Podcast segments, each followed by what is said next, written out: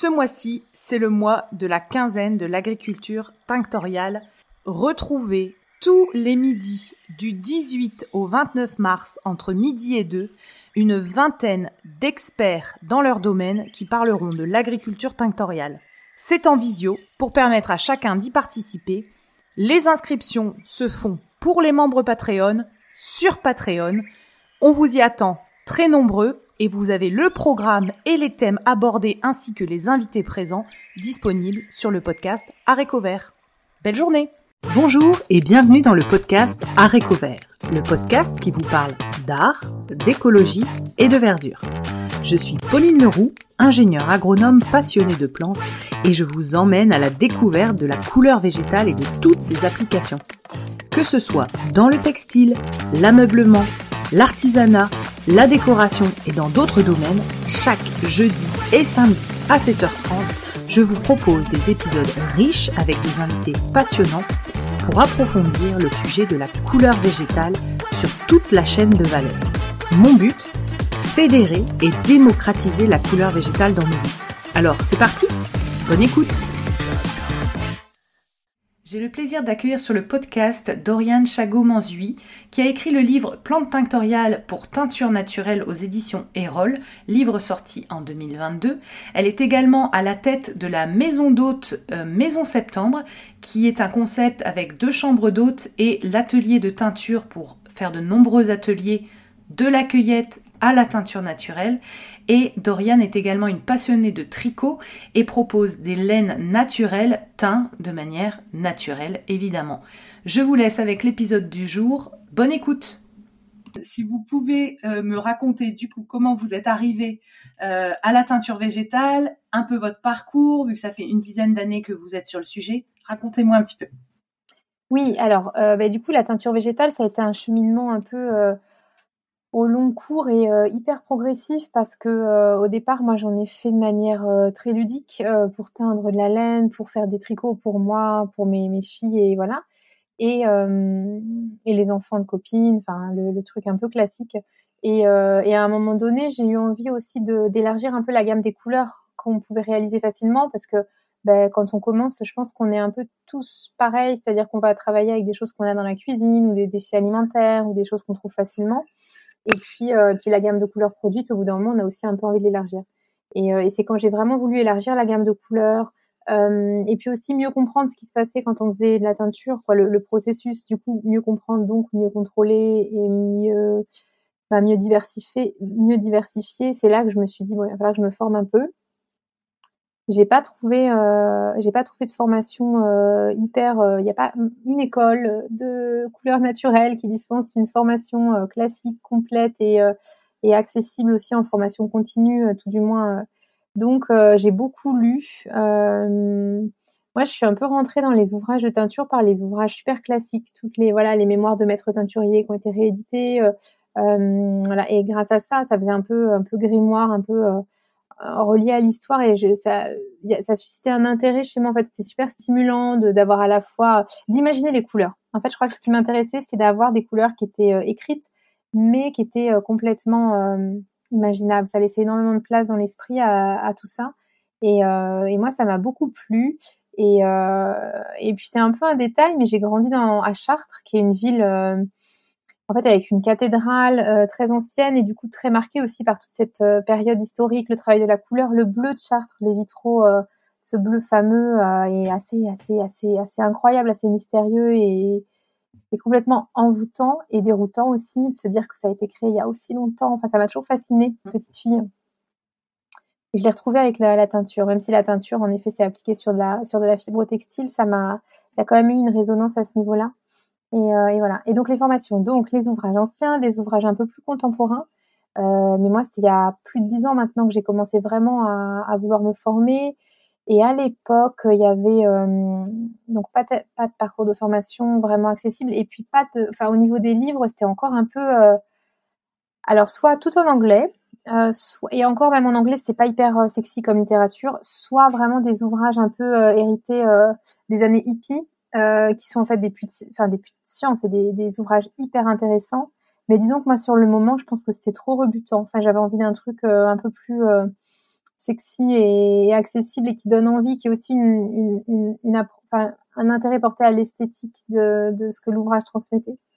Et, euh, et, voilà, donc au fur et à mesure, j'ai quand même trouvé des ouvrages parce qu'il y a eu une, une production littéraire euh, assez euh, exponentielle sur ce thème ces dernières années, euh, ce qui est très bien parce que ça, ça propose euh, une manière de voir la teinture naturelle sous différentes écoles.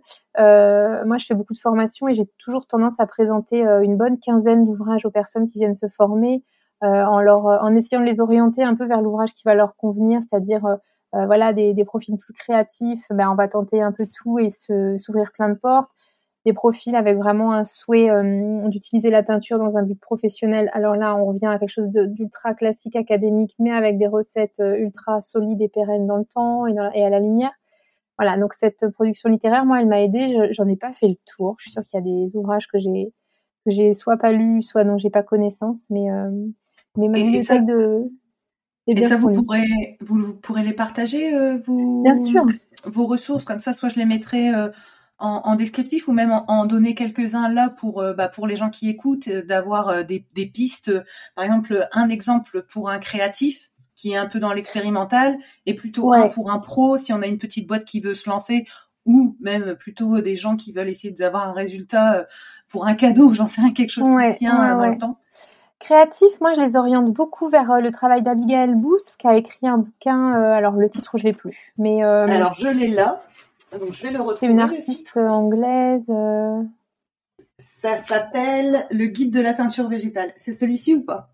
Exactement. Ouais. Et celui-là je l'aime beaucoup parce qu'il est, en fait il est très ouvert.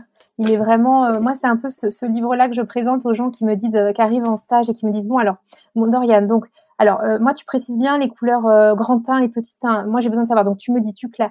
Ouais. Alors, du coup, là, les frontières, il va falloir les, les, ouvrir un peu parce que on est dans la teinture contemporaine aujourd'hui et il faut aussi avancer avec notre temps.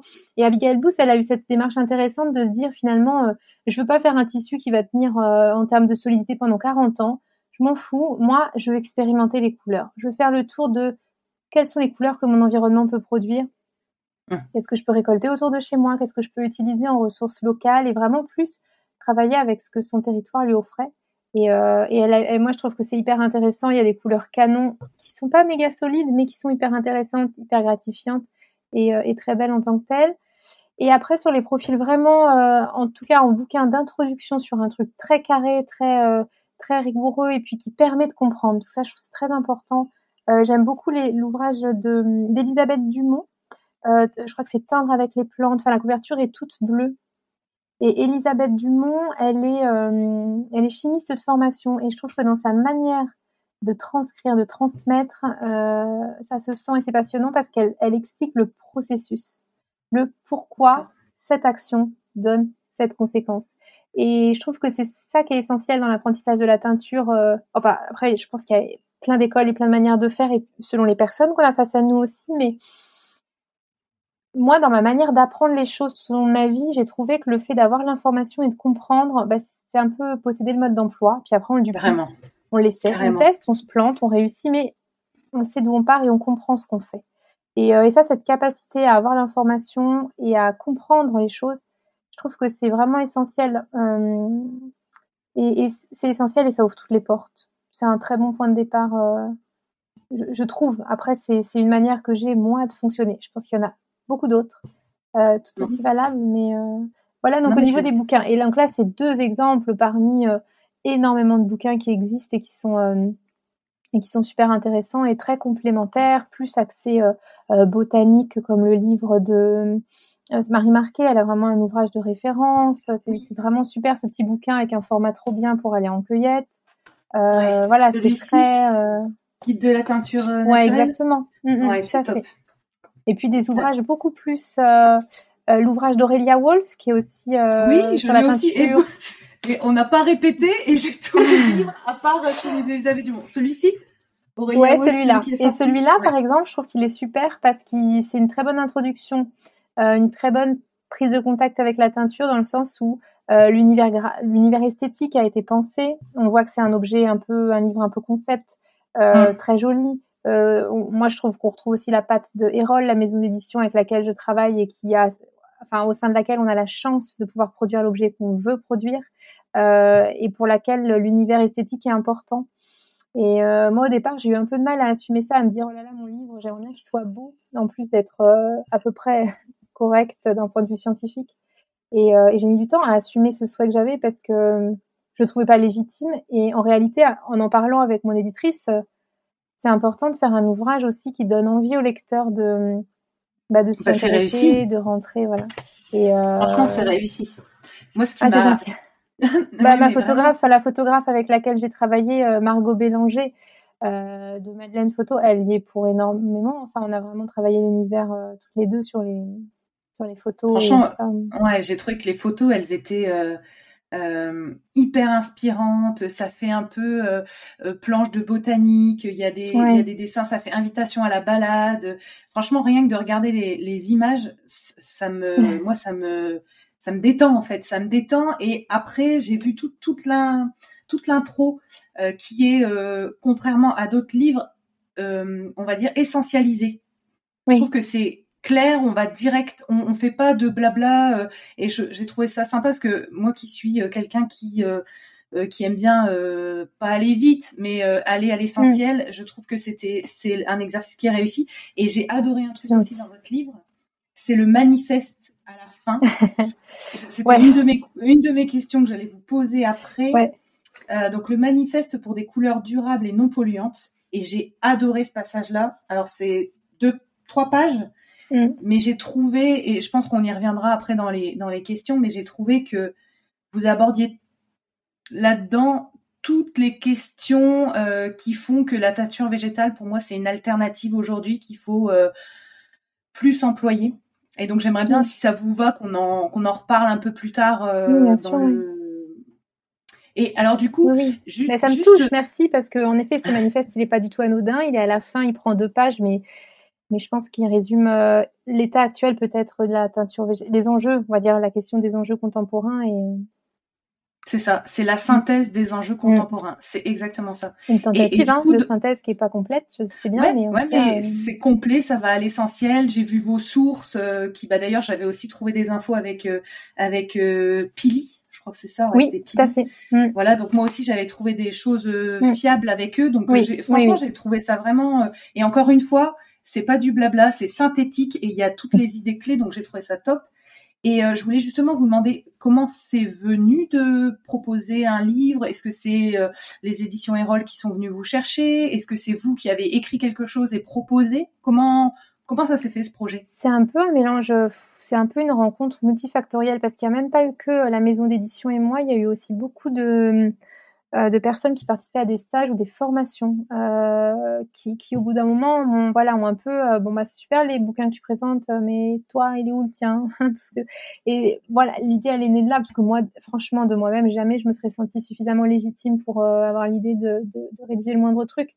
et puis d'ailleurs, ça a été un obstacle au début de la rédaction du livre parce que j'ai eu ce truc de la page blanche. Alors moi, j'ai toujours beaucoup écrit, même dans mes études et dans mes dans mes boulots d'avant mais euh, pas des choses euh, destinées à être publiées. Et quand, quand on commence à essayer de rédiger un truc qui a vocation à être publié, là tout de suite c'est compliqué parce que euh, bah on vient re-questionner sa légitimité, on vient re-questionner le la, la véracité scientifique de ce qu'on dit aussi, et ça c'est compliqué.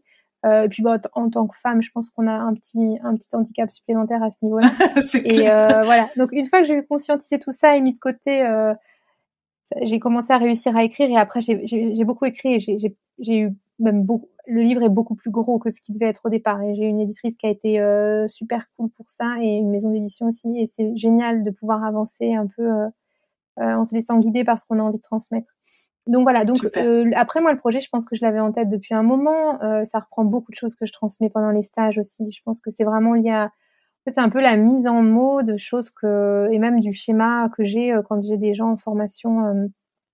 Euh. Donc cet exercice de conception de la structure a été assez simple euh, et aussi à proposer à la, maison d'édition, etc. Donc ça a vraiment été un, une rencontre avec trois entités différentes et, et voilà, c'était mais après, oui, oui, la maison d'édition, bah, il y a un projet qui doit être, parce que c'est une chose que le projet soit accepté par une éditrice, après il doit être accepté par tout un comité. Enfin voilà, il y a tout un tas d'étapes euh, à franchir et, euh, et qui finalement, je pense, sont garantes aussi de la solidité du projet.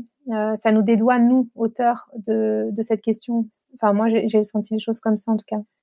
Et entre le moment où il y a ce, cette envie euh, commune d'écrire un livre et la réalisation, la sortie du livre, ça prend à peu près combien de temps, euh, comme ça, pour avoir un ordre d'idée?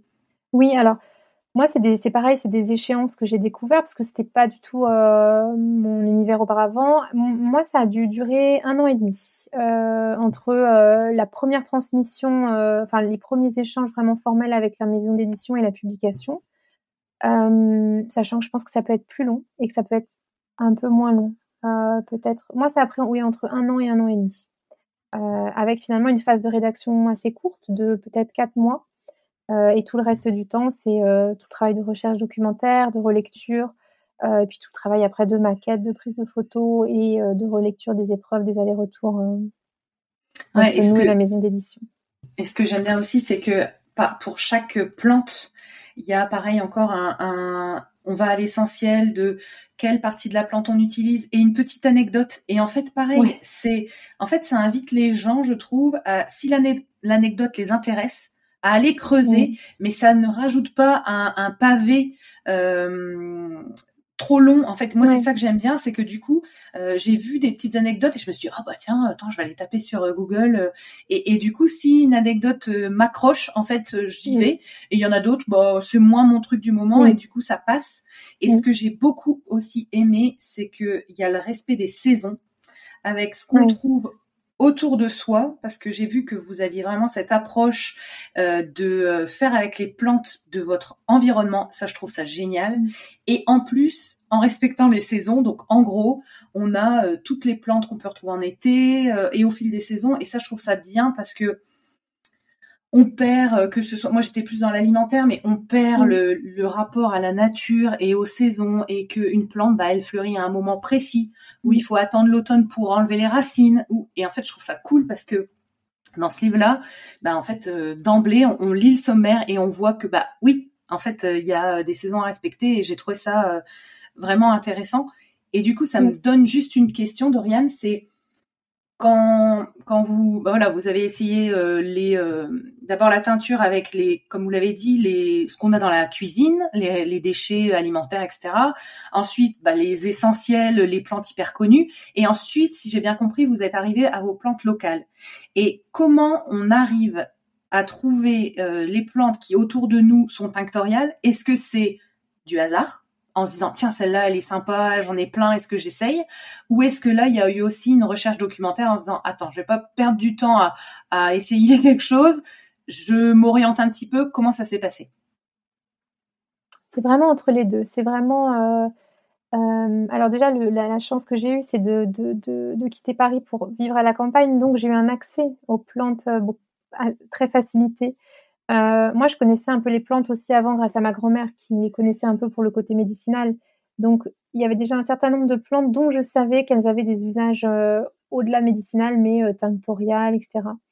Euh, et après, non, après, je me suis assez vite inspirée des, vieux bouquins de botanique et des vieux bouquins de teinture. Enfin, des, des, traités de teinture traduits. Et puis, il y a beaucoup de traités de teinture ou d'ouvrages intéressants. alors, parfois, c'est comme c'est vraiment un langage auquel on n'est plus habitué. Euh, c'est un peu, euh, difficile à, comprendre comme littérature, mais sur le site, je crois que c'est de la BNF, euh, en libre accès, il y a accès à énormément de choses. donc j'ai beaucoup lu tout ça, j'ai transcrit un peu avec les plantes que j'avais sur mon territoire. La chance que j'avais, c'est que la plupart des plantes, moi, j'ai pas eu de problème d'identification. C'est-à-dire que je les reconnaissais. voilà, allez, admettons la tanésie tinctoriale, très bien, je me promène, je reconnais la tanésie parce que je la connaissais auparavant. Euh, donc le côté identification botanique, c'est un, j'ai pas, j'ai pas été trop embêtée, mais j'ai quand même acheté des bouquins de botanique pour euh, bah, être sûre de mes identifications, euh, pas me mettre à travailler avec avec de la grande ciguë plutôt que de la carotte sauvage. Ça, ce distinguo, cette identification, en, en, quand je fais des cueillettes ou des balades tinctoriales avec des, des stagiaires ou des, des, gens que je forme, c'est une identification. Je passe beaucoup de temps pour euh, expliquer les différences entre carottes sauvages, grandes ciguës, euh, cerfeuilles, etc. Parce que c'est hyper important et parce qu'il y a des gens qui se plantent et parce que c'est dangereux quand même. Ah. Euh, et dans le livre, j'ai fait tout un pavé justement sur l'identification de la carotte sauvage et mon éditrice m'a dit mais Dorian c'est trop long là, tu développes beaucoup plus pour cette plante, est-ce que ça vaut le coup? Et je lui ai dit, ben ouais, puis de toute façon, si vous n'êtes pas OK, il n'y a pas la plante dans le bouquin, parce que pour moi, ça, c'est essentiel, en fait. Donc, donc c'était vraiment, voilà, c'est un peu, ça s'est passé un peu comme ça, le cheminement. à la fois repérer quelles sont les plantes que j'avais dans mon environnement, et puis, et puis travailler quand même à partir d'ouvrages botaniques ou de teintures très anciens. Et, et après, la, bah, la saisonnalité a été euh, découle de ça. En fait, ça découle naturellement de ça. C'est pas une, c'est pas un souhait ou un ou une démarche particulièrement consciente de ma part. C'est juste que quand on vit et qu'on travaille avec ce qu'on récolte, bah, il y a des saisons où on récolte telle chose et d'autres saisons où on récolte telle autre chose. Même si là, depuis quelques années, c'est un peu hum, compliqué au niveau de la saisonnalité sur certaines plantes qui, ont, voilà, des, mais euh, mais il y a quand même une saisonnalité, euh, même pour pour avoir la hum, la meilleure valeur tinctoriale de la plante. Il y a une saison à respecter. Euh, on va pas accueillir une tomate verte sur un pied de tomate juste parce qu'elle est, là. On va attendre qu'elle mûrisse, qu'elle soit rouge. Bah, avec les plantes, c'est la même chose. Et, euh, et ça, c'est hyper important à voir. Après, ça force à, euh, à la lenteur, ça force au, ça force à la patience, ça force à, à l'humilité aussi hein, face aux saisons, etc. Et, et, ça, je pense que c'est important. Moi, je réponds souvent à des personnes qui me demandent telle couleur ou telle autre. Euh, ben non, en fait, là, c'est pas possible. On va attendre six mois. Et alors, certaines personnes trouvent ça ultra euh, poétique et génial et c'est l'occasion d'avoir des échanges sympas. Et d'autres personnes vont dire ah non, bah en fait, c'est tout de suite qu'il me le faut. Ouais, mais en fait non. En teinture, il y a un temps long et ce temps long, il est indispensable. pour la récolte des plantes et puis euh, au-delà de ça, dans la technique de teinture, pour pour avoir des couleurs vraiment solides, on peut pas faire une couleur en en urgence trop rapidement. Mmh. Ok. Et du coup, euh, donc le livre, il est arrivé avant euh, le projet Maison Septembre ou c'est d'abord le projet Maison Septembre? Ça s'est fait dans quel ordre du coup? Oui, c'est d'abord le projet Maison Septembre. Maison Septembre, euh, Maison Septembre, l'entité Maison Septembre, c'est depuis 2018 et le livre, lui, bah là, il a été publié en, il est sorti début novembre 2022, donc bien après. Enfin, bien après. Non, c'est une échelle très courte, hein, mais après. Et du coup, alors Maison Septembre, euh, est-ce que vous pouvez nous raconter euh, l'idée, la genèse, euh, ce que ça, ce que ça rassemble comme comme projet? Enfin, parce que j'ai l'impression que c'est deux projets, moi en un, mais j'aimerais bien entendre votre. C'est plusieurs, ça rassemble plusieurs choses. Maison Septembre. alors, Maison Septembre, c'est né autour d'un lieu finalement c'est vraiment né autour de, ce lieu euh, dans lequel on, je vis et je travaille et on accueille des personnes aussi en maison d'hôtes. Euh, c'est une ancienne ferme dans un petit village euh, hyper vert de, l'Anjou, pas très loin d'Angers, vraiment au cœur de vignes et en fait, on est en, en, proximité avec des vignes et avec le fleuve, avec la Loire. Et donc la Loire, c'est un fleuve, enfin c'est un fleuve qui est sauvage, qui est très peu très peu contraint euh, par l'humain. Donc c'est un fleuve qui est magnifique, qui a énormément de diversité euh, à la fois en termes de faune et de flore. Et, d'ailleurs c'est une des raisons pour lesquelles dans, mon, lieu de vie, dans mon environnement de vie, j'ai autant de plantes à disposition. Après, il y a aussi beaucoup d'espaces protégés dans lesquels je fais pas de cueillette parce qu'on n'a pas de, il n'y a pas de, de enfin c'est pas autorisé de cueillir parce que la nature est trop fragile dans ces endroits-là. Mais ça n'empêche pas de faire des identifications et des repérages ou un mmh. recensement, c'est toujours intéressant aussi. donc voilà, ce petit lieu à la campagne très sympa et, euh, et la rencontre avec cette maison, enfin cette ancienne ferme qu'on a rénovée et qui est, enfin il y a plusieurs bâtiments, donc on a aussi eu l'idée d'en faire des chambres d'hôtes pour euh, bah, accueillir un peu des gens. Euh, moi, c'est vrai que je venais d'un boulot où je recevais du public énormément et je me suis dit oulala, quitter Paris plus changer de boulot, beaucoup de changements et surtout ça fait beaucoup moins d'humains face à moi.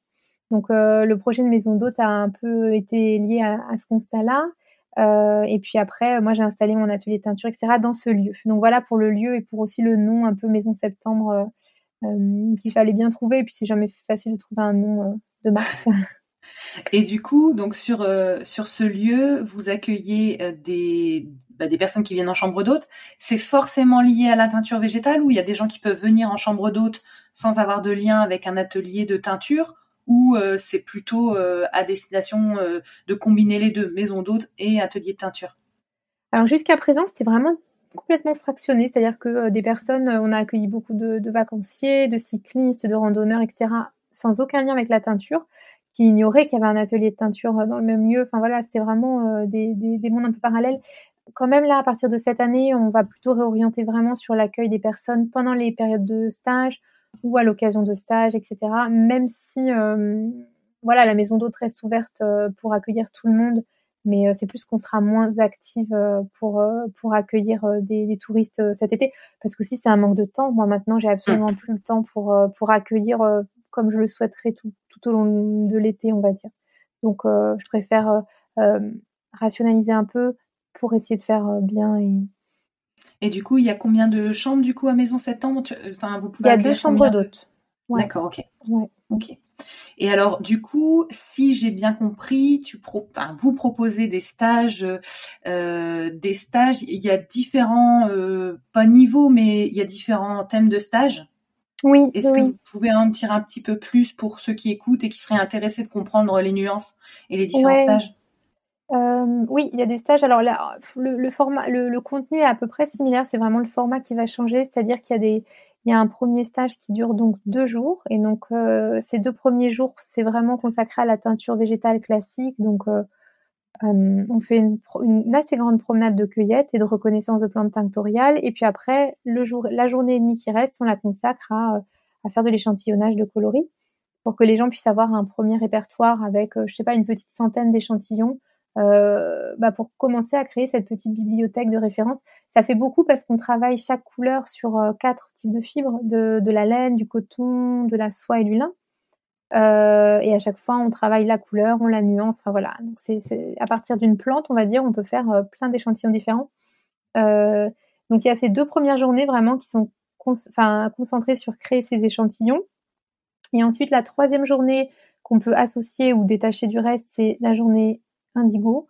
Euh, donc monter une cuve naturelle, la réactiver, teindre dedans euh, euh, avec les techniques de Shibori. Et les deux dernières journées, pareil, qu'on peut soit associer ou venir juste ces deux jours-là, c'est les journées consacrées à l'éco-print, donc impression végétale, au cours desquelles on fait du bundle dyeing, du tatakizome. Ça dépend vraiment des personnes présentes. J'essaie de construire les programmes de formation en fonction de ce que les personnes attendent même sur les types de fibres qu'on échantillonne ou qu'on travaille, euh, s'il y a des personnes présentes qui souhaitent travailler absolument sur, euh, euh, j'en sais rien, du chanvre, voilà, ben on va, on va intégrer le chanvre à l'échantillon et et voilà. Et donc ces cinq journées, on peut soit les faire à la suite, soit les fractionner, soit n'en faire que les deux premières, les deux dernières, celles du milieu. Voilà, c'est vraiment l'idée, c'est que ça s'adresse à tout le monde, de la personne qui découvre complètement jusqu'à la personne qui souhaite euh, l'intégrer par exemple dans son dans son dans son approche créative. Euh, voilà c'est très très varié. Et après c'est c'est moi qui essaie d'adapter au groupe présent.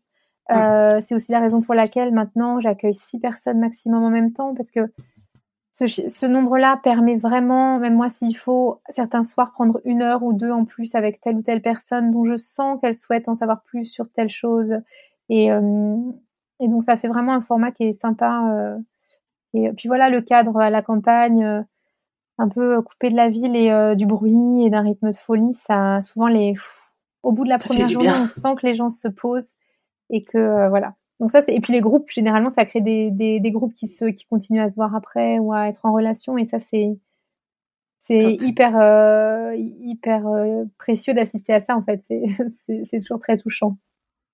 Ok. Donc du coup, on retrouve toutes les informations du coup sur le site Maison Septembre. Je le mettrai euh, euh, dans le descriptif, comme ça les gens qui seraient intéressés euh, par une partie, toute partie ou même la chambre d'hôte pourront retrouver les infos. Du coup, j'avais aussi une autre question sur le choix des fibres que vous travaillez.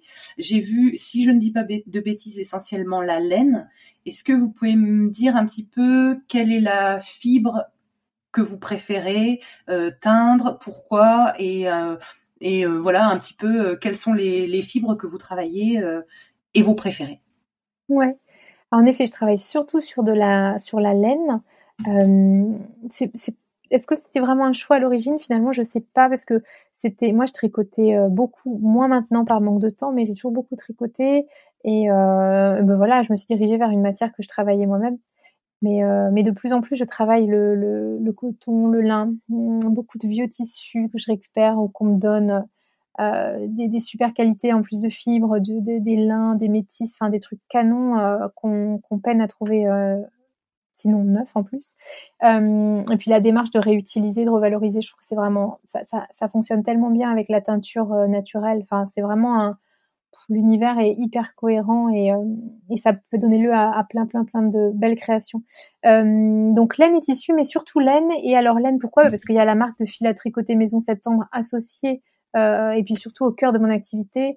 Euh, donc j'ai toute une communauté aussi autour du tricot et de la laine qui est importante et, euh, qui me suit depuis longtemps et voilà et qui est quand même la base de mon activité.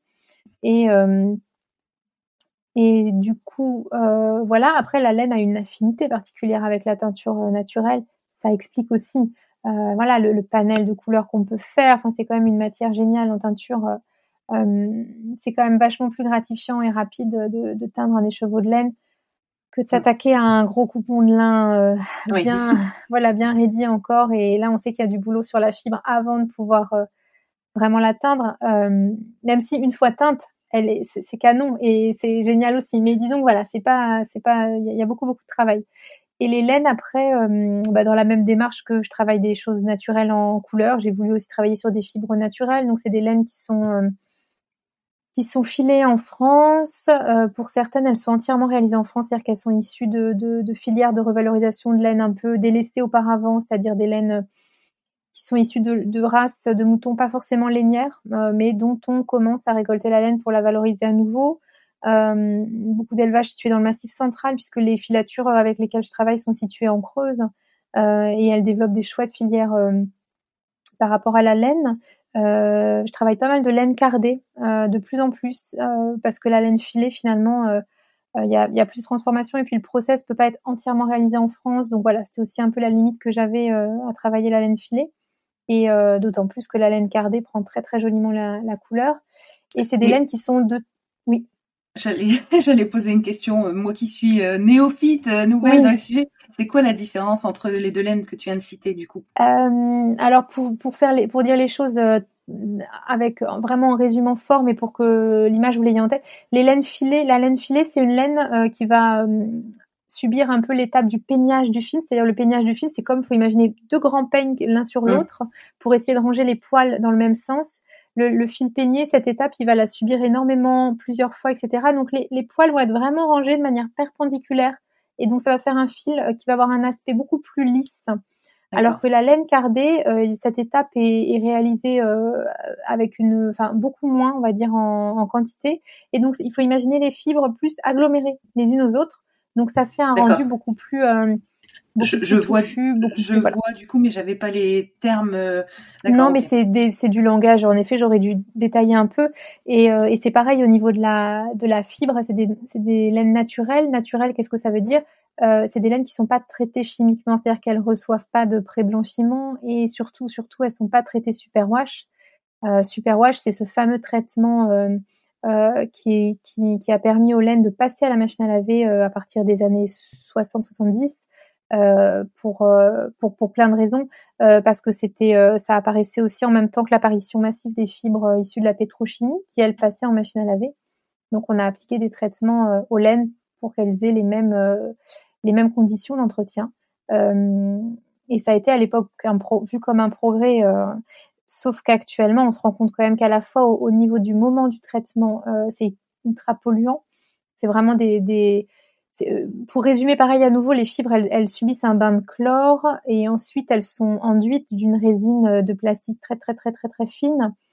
Euh, donc c'est une laine qui n'a plus grand chose à voir avec une fibre naturelle puisque mmh. la structure de la laine est complètement cassée, elle perd ses qualités isolantes. Enfin voilà, c'est vraiment une laine en plastique pour dire les choses un peu vite. Et surtout, ça induit une pollution au moment du traitement et ça induit une pollution tout au long de la vie de la fibre, puisqu'à chaque lavage, ces fameuses microparticules vont être libérées dans les eaux usées et, sont beaucoup trop fines pour être filtrées par les, par les unités de traitement des eaux. Et donc ça, c'est vraiment ces fameux plastiques qu'on retrouve dans l'océan. Euh, on est vraiment sur ce type de produit. Et ça, c'est vrai que les... Enfin, moi, j'essaie de communiquer, de, de, donner les infos sur ces thèmes-là, mais on, je sens que même dans un public de tricoteurs assez experts, ces notions sont assez peu connues.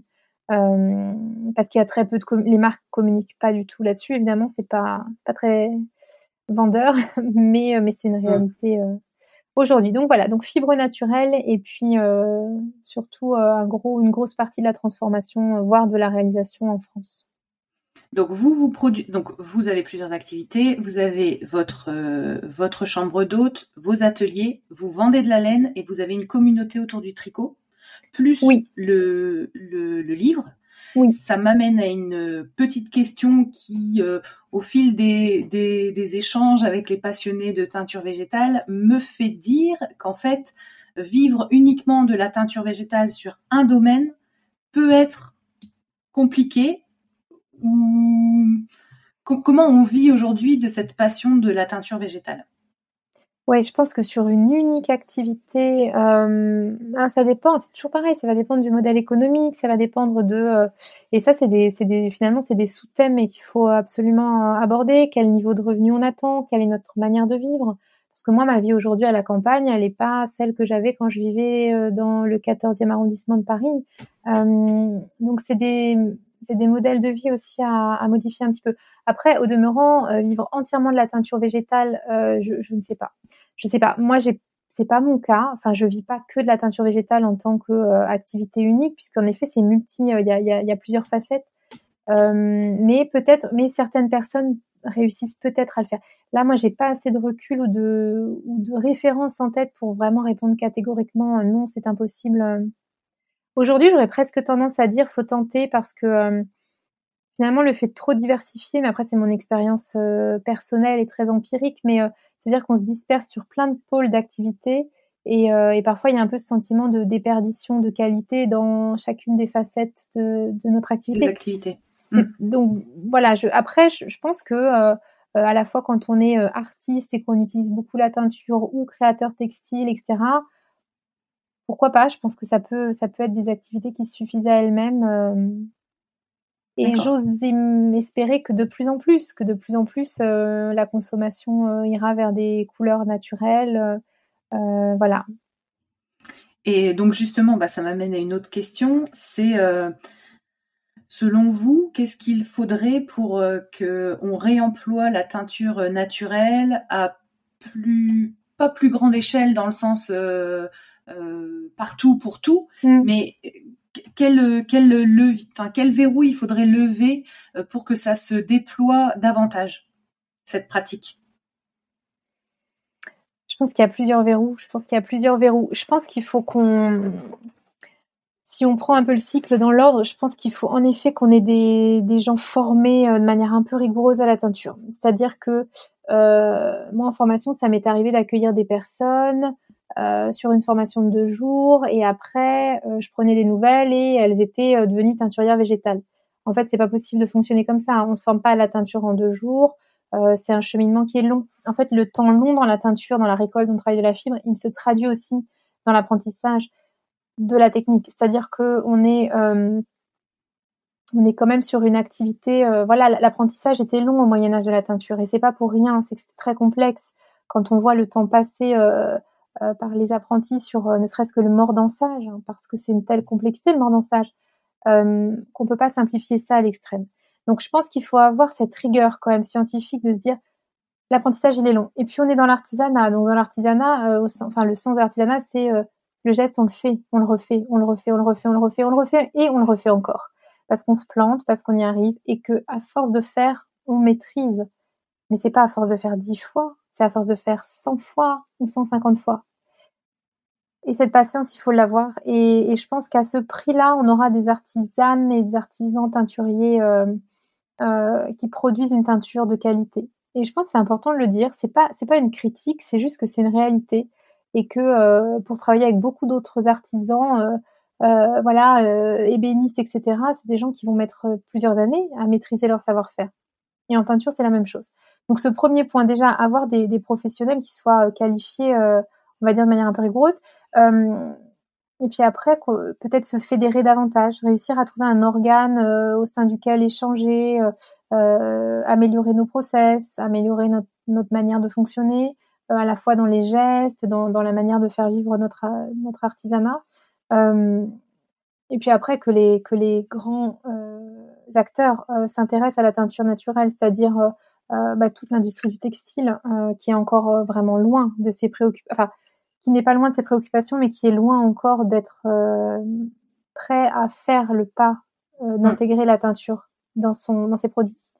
Mais ils sont pas seuls responsables entre guillemets, c'est-à-dire qu'il faut que le consommateur aussi euh, prenne conscience de certaines choses et que euh, j'ai quand même moi souvent des remarques encore euh, liées au fait de bah c'est bien, c'est joli, mais en fait c'est pas solide, ça va pas tenir dans le temps, on va pas pouvoir faire subir ça et ça à ton tissu.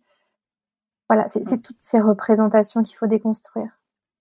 Et donc les représentations, Ouais, les représentations, c'est euh, ce que ce que j'entends, la tenue des couleurs aux UV et au lavage, euh, le, le fait que on ne peut pas avoir, euh, selon certains, des bains qui soient uniformes et du coup reproduire des couleurs parfaitement similaires c'est un peu ça moi que j'entends depuis depuis le début de d'a priori.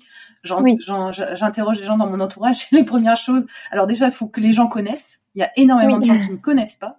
Et ah quand ils connaissent, ils ont des a priori et ils me citent. Et, et vous l'avez fait au début. Euh, L'époque Baba Cool. C'est dingue. Donc donc c'est ça. C'est ah oui non mais ça c'est un truc de Baba Cool. Euh, c'est une une couleur qui qui est terne aussi, on me dit. Alors ah qu'en formation, j'ai bien vu les couleurs, elles sont magnifiques et elles sont vives. Donc euh, ça, donc il y a aussi à déconstruire les fausses idées reçues des particuliers. Et quels seraient les leviers pour les particuliers euh, à, faire sauter? Teindre, teindre naturellement, c'est euh, plus long et donc aussi plus coûteux c'est l'unique levier pour les particuliers ou il y a un autre levier euh, à activer? Pour les particuliers, je pense que oui, je pense que ça c'est un levier important, euh, la capacité à accepter de mettre euh, un, certain prix dans une création, dans un tissu ou dans un vêtement teint avec des plantes. Après, c'est le rapport à la consommation. Enfin, moi, je pense mmh. que finalement, je viens de plus en plus au textile et aux vêtements qu'avant parce que euh, justement, en m'intéressant à ces questions de pourquoi est-ce que la teinture naturelle essaime pas davantage, parce que moi, il y a dix ans, euh, je n'aurais pas anticipé, j'aurais pas imaginé que euh, la teinture naturelle se soit pas plus développée en dix ans. si je fais un bilan, je trouve ça un peu déceptif. Et, finalement, ça questionne sur les parce que finalement, le, le, produit, il est créé et produit pour un consommateur. Donc, la place du consommateur, elle est aussi à questionner, c'est-à-dire accepter euh, bah, d'acheter moins de vêtements, d'acheter des vêtements de meilleure qualité, etc. Donc, euh, il y a aussi toute une démarche dans euh, dans cette consommation à questionner parce qu'on peut tout à fait avoir des, fringues en teinte avec des plantes et des coloris ultra punchy. Enfin, c'est tout à fait possible. L'excuse de la couleur, je pense qu'elle est pas, elle est pas, elle est, elle pas assez solide, quoi. Enfin, c'est complètement hum, des a priori. Mm. Ouais, tout à fait, les a priori. Et les a priori sont nombreux, ils sont ancrés. Et après, quand on passe euh, sur des, un public professionnel, moi j'ai déjà entendu des personnes qui me disaient, mais euh, tu sais, euh, s'il fallait qu'on cultive des plantes tinctoriales pour massifier la teinture naturelle, bah, il y aurait plus de terres agricoles, tout serait consacré à la culture de plantes tinctoriales. On est, on est vraiment sur des, là, on est dans du fantasme, hein, on est d'accord. Mm. Mais on est quand même sur un fantasme. Je vous assure que même parmi les teinturiers et teinturières, il y a des gens qui peuvent dire des choses comme ça. Et, euh, et c'est pas des gens a priori qui viennent du monde agricole et qui connaissent les réalités agricoles. Donc, on est vraiment sur le, le la représentation au sens propre du terme, c'est-à-dire véhiculer des mm. a priori qu'on considère comme étant euh, valables parce que édictés par telle euh, autorité. Donc il y a tout un travail de déconstruction. Mais euh, nous, on a notre responsabilité. Moi, je, par exemple, je, je prends complètement la responsabilité de pas de pas suffisamment communiquer sur ces thèmes euh, auprès de mon public. Je, le, bouquin, le livre avait un peu cet objectif aussi, et notamment la fin du livre, là, ce fameux manifeste. Euh, mm. alors je sais que certains lecteurs le lisent avec attention et me font des retours sur ces pages précisément. Je sais que d'autres lecteurs vont les, vont les survoler ou pas forcément trop entrer dedans parce que c'est voilà. Mais euh, moi, je, trouvais ça hyper important qu'il figure dans, le livre, d'ouvrir un peu justement vers vers tout ça. Moi, le, le, ça m'a donné. Euh, en fait, j'avais l'idée de faire un, un, épisode sans intervenant et de parler uniquement de l'impact euh, des pigments euh, pétrochimiques sur l'industrie textile, l'impact, donc avec les 20% d'eau potable qui sont polluées par rapport à ça. J'ai retrouvé des, des chiffres dans, dans votre livre avec 15% des pigments qui en fait n'adhèrent même pas à la fibre et partent directement dans l'eau. Du coup, je pense que en m'appuyant sur les chiffres de l'ADEME et euh, quelques autres sources que j'ai trouvées, je vais faire un épisode un peu euh, introductif sur euh, l'impact que ça peut avoir sur l'eau, sur le sol, etc. pour donner un peu le sens que c'est une alternative. Ce que j'ai aimé aussi, bah, donc du coup on revient à ce manifeste, c'est que il y a donc cette euh, cette a priori sur la résistance, donc on peut la résistance d'une couleur dans le temps aux UV, au lavage, etc. qu'on appelle nous en termes, euh, enfin dans la teinture la solidité de, la teinture, si je dis pas de, de bêtises. et là bien sûr c'est euh, euh, et là Michel Garcia me l'a me l'a activement dit. Si le travail est bien fait et qu'on comprend ce qu'on fait, le produit, enfin la couleur est solide et tient dans le temps. Donc, ça, donc c'est quelque chose à déconstruire. Sur le coût de production, bah, c'est clairement entendable en fait que euh, avec des pigments qui sont, euh, enfin pas des pigments, faut que j'arrête de me tromper, des colorants euh, qui viennent des plantes. forcément, c'est plus compliqué à euh, collecter, à, à fabriquer. J'espère que je vais réussir à avoir euh, Greening, euh, le fabricant de, de colorants de pigments, au podcast. Ce serait génial pour avoir justement tout ce process.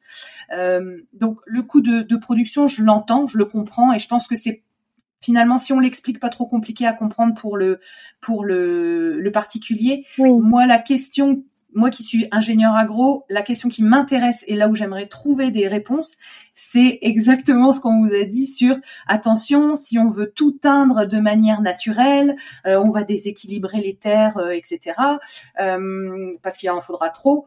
Ça, j'aimerais vraiment creuser ou trouver des, des, ressources pour justement apporter et lever ce frein qui est pour moi Alors, ce euh, frein, il est. Euh, enfin, moi, j'ai quelques éléments de réponse, mais c'est hyper parcellaire. Enfin, c'est très pas du tout complet. Euh, moi, j'avais échangé. Alors, je me souviens plus avec qui. je sais qu'historiquement, c'est des, des, arguments qu'on entend beaucoup moins aujourd'hui, mais qui ont été beaucoup plus brandis il y, a, il y a de ça plusieurs dizaines d'années. Il faut quand même pas oublier que l'avènement des teintures chimiques, c'est très récent. Hein, c'est vraiment à l'échelle euh, à l'échelle de, l'histoire, c'est très récent et il y a aussi des intérêts économiques associés. Euh, et que probablement il y a quand même eu aussi euh, une partie un peu de lobbying. Alors à mmh. l'époque, c'était peut-être pas forcément ce mot, mais qui disait qui a aussi véhiculé ce genre de discours sur la sur la répartition des terres des terres agricoles. Je, je, je crois que ça, ça fait partie de, de, de la naissance de cet a priori mais qui est complètement à déconstruire. Alors là, si vous voulez vous y atteler, mais allez-y. Et puis moi, je, suis vais essayer, hyper preneuse de rentrer plus dans le détail, euh, d'expliquer les choses, mais euh, d'autant plus qu'on peut tout à, tout à fait imaginer des cultures euh, qui pourraient à la fois être euh, productrices d'aliments tout en produisant de par un déchet ou associé une ressource tinctoriale. Mm. C'est juste que c'est des mm. choses à imaginer et qui sont, qui sont à construire. Et, et ça, mm je trouve que là, on touche aussi la limite aujourd'hui parfois de la teinture naturelle, qui est que c'est chouette d'être dans nos ateliers. Je me souviens, je parlais avec un, avec un, avec une personne qui travaille dans la filature euh, dans laquelle j'achète la laine en creuse, euh, qui me disait mais euh, vous les teinturiers végétaux, vous êtes bien, mais alors vous êtes enfermés dans votre petit atelier là, à rester repliés chacun sur votre propre univers. On manque de mise en commun, on manque de partage, on manque on est quand même encore très marqué, je trouve, par, euh, ces fameux secrets d'atelier, euh, euh, transmission orale. voilà, se dire, bah, alors je vais refaire la, recette telle qu'elle est écrite dans ce vieux, dans ce vieux traité de teinture, mais en fait non, j'obtiens pas ce que je suis censée obtenir parce que je sais bien que l'ingrédient secret ou la technique, voilà, elle n'est pas écrite parce que c'était une transmission orale et qu'on est encore dans ce culte un peu du secret, de garder ces trucs d'atelier.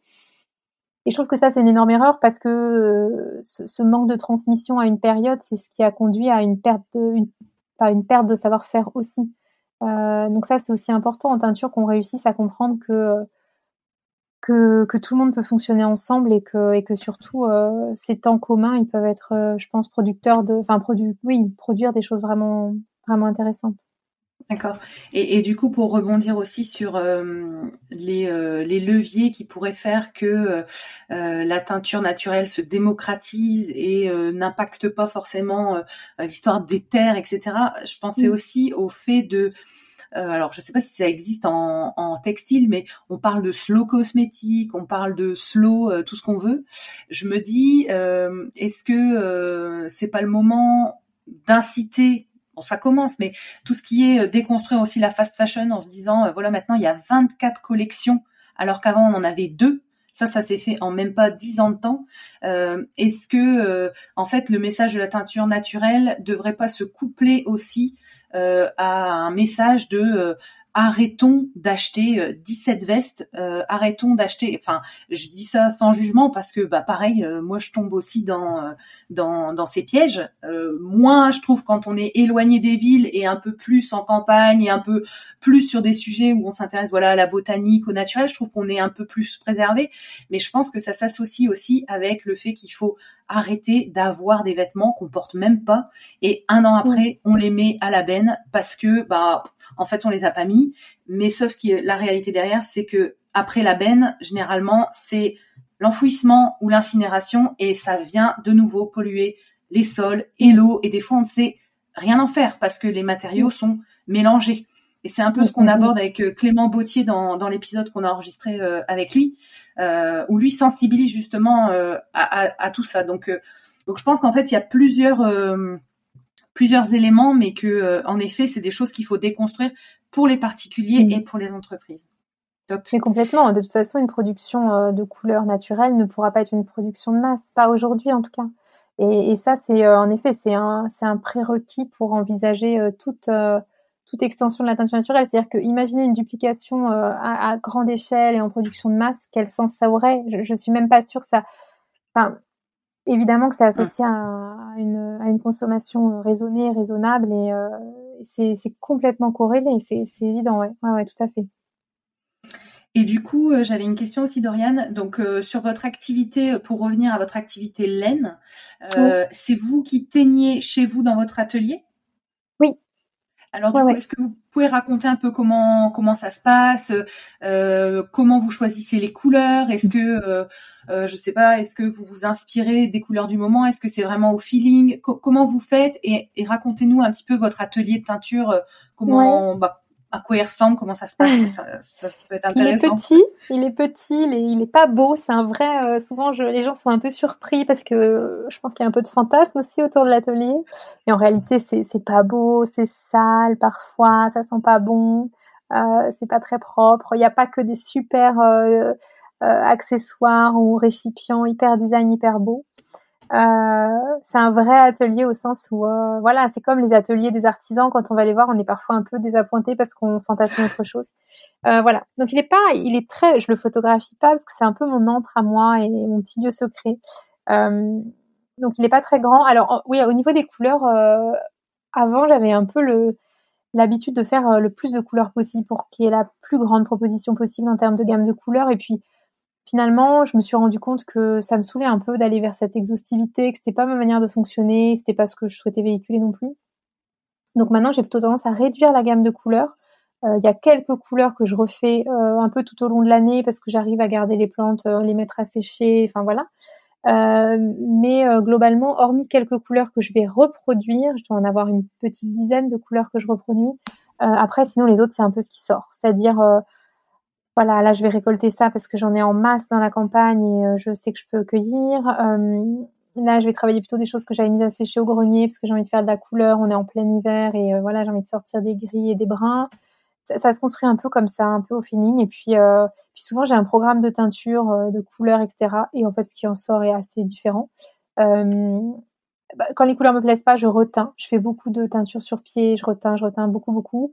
Euh, Reteindre, c'est-à-dire vous, ça veut dire quelque chose que vous Oui, voilà. La première, enfin la couleur que je fais me plaît pas ou est pas assez nuancée ou forte ou voilà. Donc je vais euh, euh, laisser reposer un peu puis je vais teindre dans un deuxième bain avec une autre plante. Finalement, ça va faire une couleur composée et, et, et c'est chouette parce que ça permet d'augmenter les nuances, le nombre de couleurs réalisées. Et, voilà. Et du coup, auprès de mes, de mes, de mes clientes, enfin de ma clientèle, je, j'essaie de communiquer aussi sur le fait que bah, si, par exemple si une personne veut réaliser un pull, il faut vraiment qu'on regarde le, métrage de fil dont elle a besoin parce que moi je pourrais pas reproduire la couleur pour compléter. Exactement. d'accord. Voilà, donc c'est toujours cette, cette, petite attention euh, d'essayer d'avoir le projet associé à la laine pour pas avoir de mauvaises surprises ou ou voilà et et les couleurs ouais c'est vraiment en fonction de ce que ce que je trouve ce que je récolte et ce que j'ai envie de faire je me suis un peu affranchie de ce truc de reproduire la même couleur. Enfin je pense que j'ai essayé d'aller vers ça au début. Et puis et puis j'ai accepté qu'en fait moi c'était pas mon truc. Ça peut se faire clairement mais moi c'est pas mon truc. C'est c'est pas assez créatif pour moi et voilà. Je laisse ça à d'autres.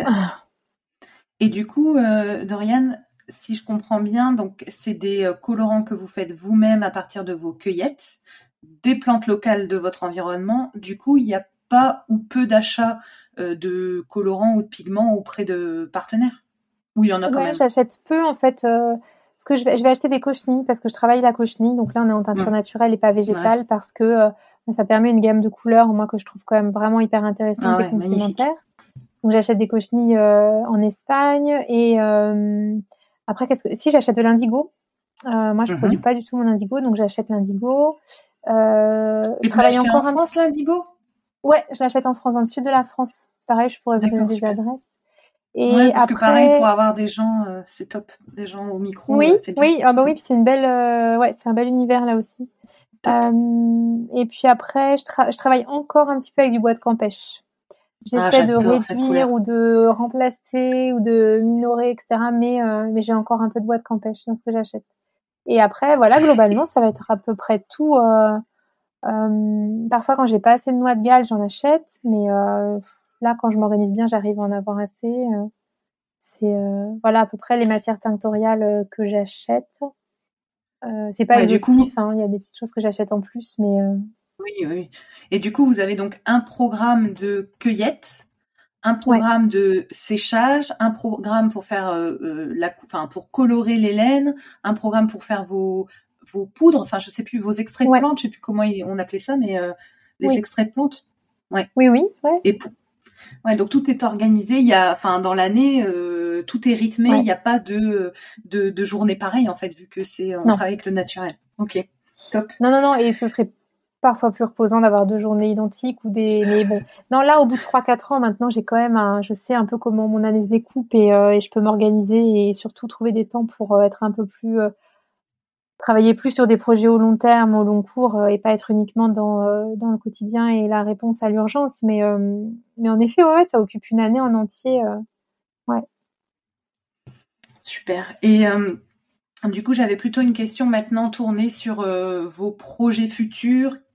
Qu'est-ce que vous envisagez pour la suite, euh, que ce soit pour Maison Septembre ou pour euh, les ateliers? Qu'est-ce que vous avez comme projet pour la suite?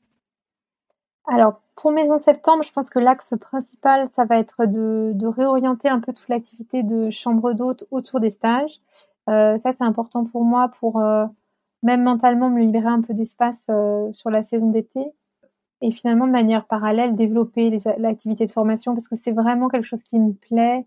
Cet échange, cette interaction, elle est, elle est riche, euh, enfin pour les personnes qui viennent apprendre, mais pour moi aussi, c'est essentiel. Euh, c'est ce qui a donné, enfin c'est ce qui a permis la, la, naissance du livre. Moi, je me nourris beaucoup de toutes ces rencontres aussi. Il y a souvent des échanges qui se poursuivent bien au-delà des stages et euh, euh, et, je crois que mon environnement de travail, j'ai pas de collègues, mais mon environnement de travail, c'est ces personnes qui sont venues euh, se former et, euh, et qui elles se rendent pas toujours compte, mais qui m'inspirent beaucoup. et ça, c'est très riche et j'ai vraiment envie de, conserver ça. J'aimerais bien faire, enfin, proposer d'autres, voilà, la teinture végétale sous d'autres formes en stage. voilà, à formaliser dans l'année, mais pourquoi pas de créer des, des, des, encres, des aquarelles ou de la sérigraphie. Voilà, développer un peu tout ce point-là. Je pense que moi, je trouvais la teinture plus facile à mes débuts. Et plus on avance, plus on progresse, plus on découvre euh, un peu la complexité du, de, de, du truc, plus on se dit waouh, en fait, euh, c'est genre vraiment complexe. Il y a, il y a des, ça occupe largement une vie entière, je pense. Et euh, après, c'est génial parce que ça veut dire que c'est sans fin et qu'on peut toujours développer plein de trucs différents. Mais, mais ouais, en effet, c'est énorme. le champ d'application est énorme. Ouais, c'est incroyable. ouais, c'est incroyable. Du coup, j'avais euh, des petites questions euh, rapides. En fait, si vous étiez un, colorant, du coup, vu que je peux plus dire pigment, euh, ce serait lequel et pourquoi? J'hésitais entre deux.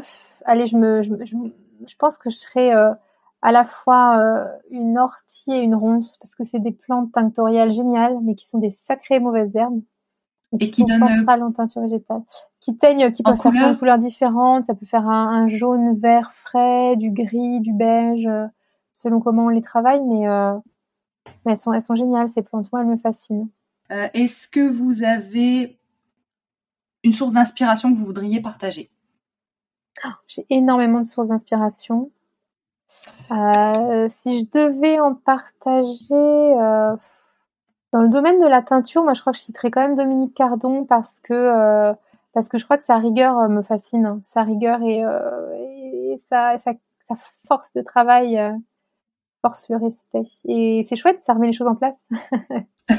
et après non, mon inspiration clairement c'est c'est la nature aussi. Enfin tout par de là, la, saisonnalité, comment la terre évolue, comment la plante évolue, c'est ça, ça peut m'occuper euh, beaucoup, beaucoup. Ok, ah, c'est deux, belles sources, hein, franchement. Alors j'espère, je croise les doigts, on est en échange avec Dominique pour qu'elle intervienne sur le podcast. Je pense que ce serait ah, génial pour les gens qui écoutent.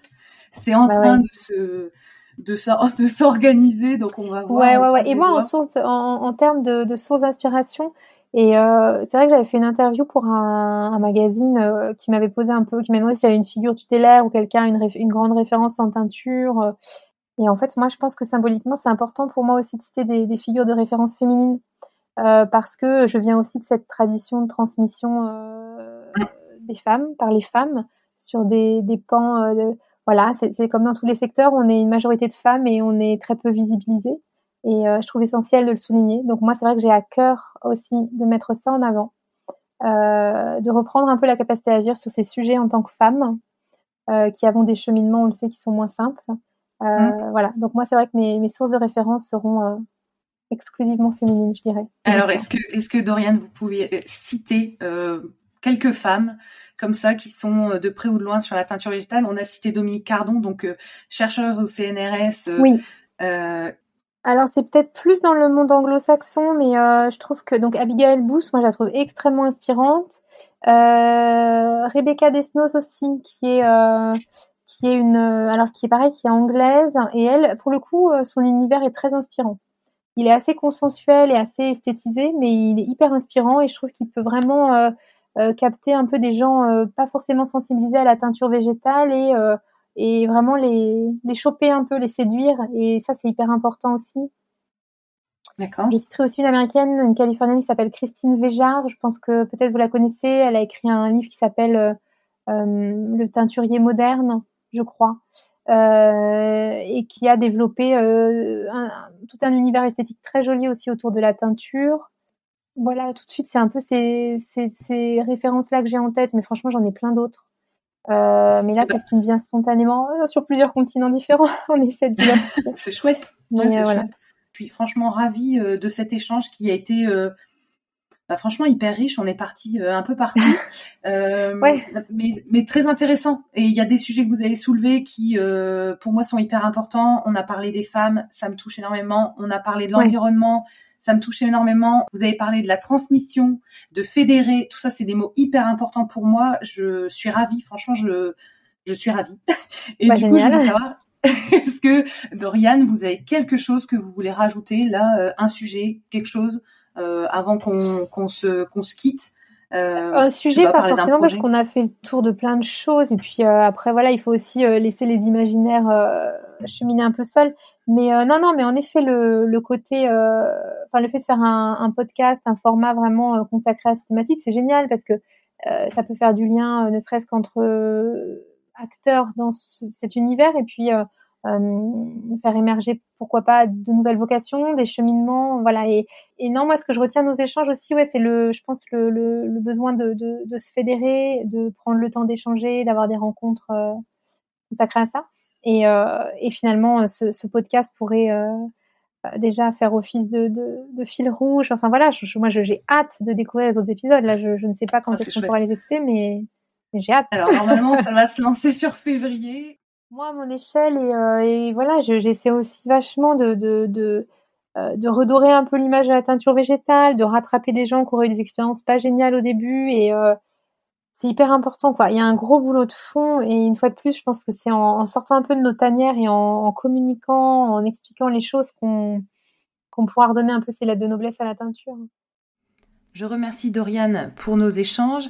Je vous invite à me rejoindre sur ma page Instagram Arécovert, A-R-T-E-C-O-V-E-R-T, pour y découvrir le nom des prochains invités. Je me permets de vous rappeler que la seule manière de soutenir ce podcast est de le noter et le commenter sur la plateforme d'écoute de votre choix. C'est ainsi qu'on arrivera à faire porter la voix de ces passionnés de la couleur végétale.